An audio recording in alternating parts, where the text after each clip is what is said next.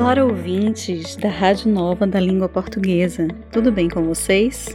Sejam bem-vindos ao programa Curiosidades da Lusofonia. Um pequeno espaço para conhecer as palavras, os sotaques, tradições e ditados, enfim, a diversidade da língua portuguesa.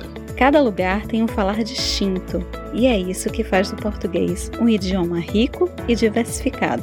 Um programa de Ana Consuelo, de Salvador, na Bahia, e José Nunes Pereira, do Porto, Portugal.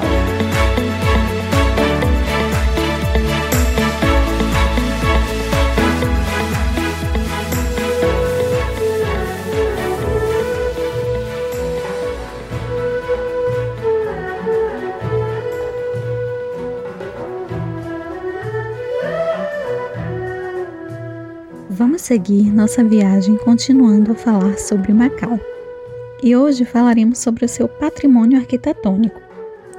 Internamente, a estrutura urbana seiscentista desenvolveu-se respeitando o modelo de cidade portuguesa, onde os edifícios públicos, religiosos, comerciais e administrativos constituíram os núcleos da vida urbana.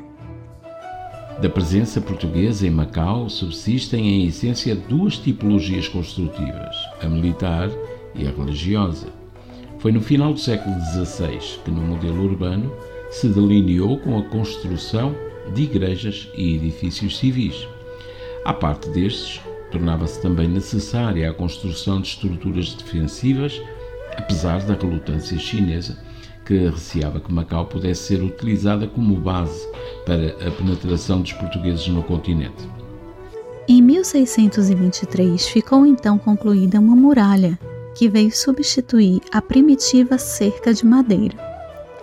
Foi ao longo desta muralha que se implementaram as principais fortalezas, fortes e portas de terra e mar, apoiados por alguns fortins exteriores.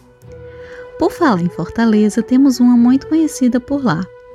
É o Farol e Fortaleza da Guia, ponto mais alto da cidade, onde está o primeiro farol moderno que é patrimônio da Unesco. É, Ana, a Unesco considera Macau um exemplo notável de conjunto arquitetónico que ilustra o desenvolvimento do encontro entre as civilizações ocidental e chinesa ao longo de cerca de quatro séculos e meio, representado no percurso histórico com uma série de espaços urbanos e conjuntos arquitetónicos que liga o antigo porto chinês à antiga cidade portuguesa. No dia 15 de julho de 2005, o Centro Histórico de Macau entrou na lista do Patrimônio Mundial da Humanidade pela Unesco. Todas as construções do Centro Histórico de Macau continuam com as designações portuguesas de origem, normalmente com referências a santos católicos e até os nomes das ruas continuam sendo em português. Um dos ícones turísticos mais visitados são as ruínas de São Paulo, que é um conjunto formado pela fachada da antiga igreja da Madre de Deus construída entre 1602 e 1640, e as ruínas do antigo Colégio de São Paulo, que ficavam localizados ao lado da igreja, ambos destruídos por um incêndio em 1835. Em conjunto, a antiga Igreja da Madre de Deus, o Colégio de São Paulo e a Fortaleza do Monte eram todas construções jesuítas que formavam um conjunto que pode ser identificado como abre aspas, Acrópole, fecha aspas, de Macau. Foi em Macau a primeira universidade ocidental no Extremo Oriente e a Capela de São José foi a primeira cúpula da China. O primeiro teatro ocidental da China igualmente se encontra por lá. É lá que está localizada a maior ponte marítima do mundo. A obra tem 55 quilômetros de extensão e engloba trechos de estrada, três pontes, ilhas artificiais e um túnel subaquático. Projeto que custou mais de 15 bilhões de dólares. Liga Macau, Hong Kong e Zhuhai, na província de Cantão. Nenhuma construção é considerada inadequada ou ousada demais. Tem lugar para todos os estilos. Outros marcos famosos na cidade são a Torre de Macau e o Casino Lisboa, construções imponentes que se avistam de longe. Também tem recantos remotos, como a Praia da Areia Negra. A flor de lótus é o símbolo de Macau. Está inclusive na bandeira. A cidade conta com 44 parques e jardins, cobrindo 37% do território. O mais famoso é o Jardim Camões, onde supostamente ele se escondeu quando foi exilado em Macau. Dizem que foi lá que ele terminou os Lusíadas. Mas essa curiosidade de Camões vamos deixar para um próximo programa.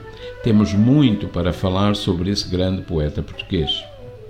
A cultura de Macau tem uma grande tradição de fogos de artifício.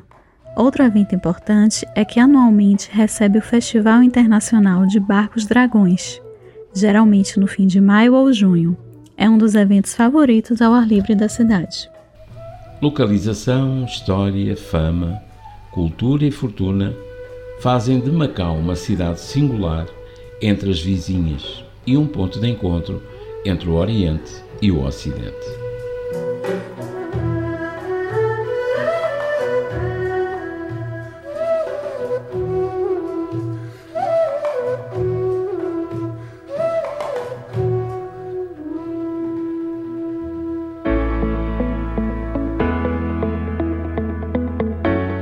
E por hoje chegamos ao final. Paz e bem para vocês, ouvintes. Voltaremos com novas curiosidades da lusofonia. Um cheiro, um beijo e axé.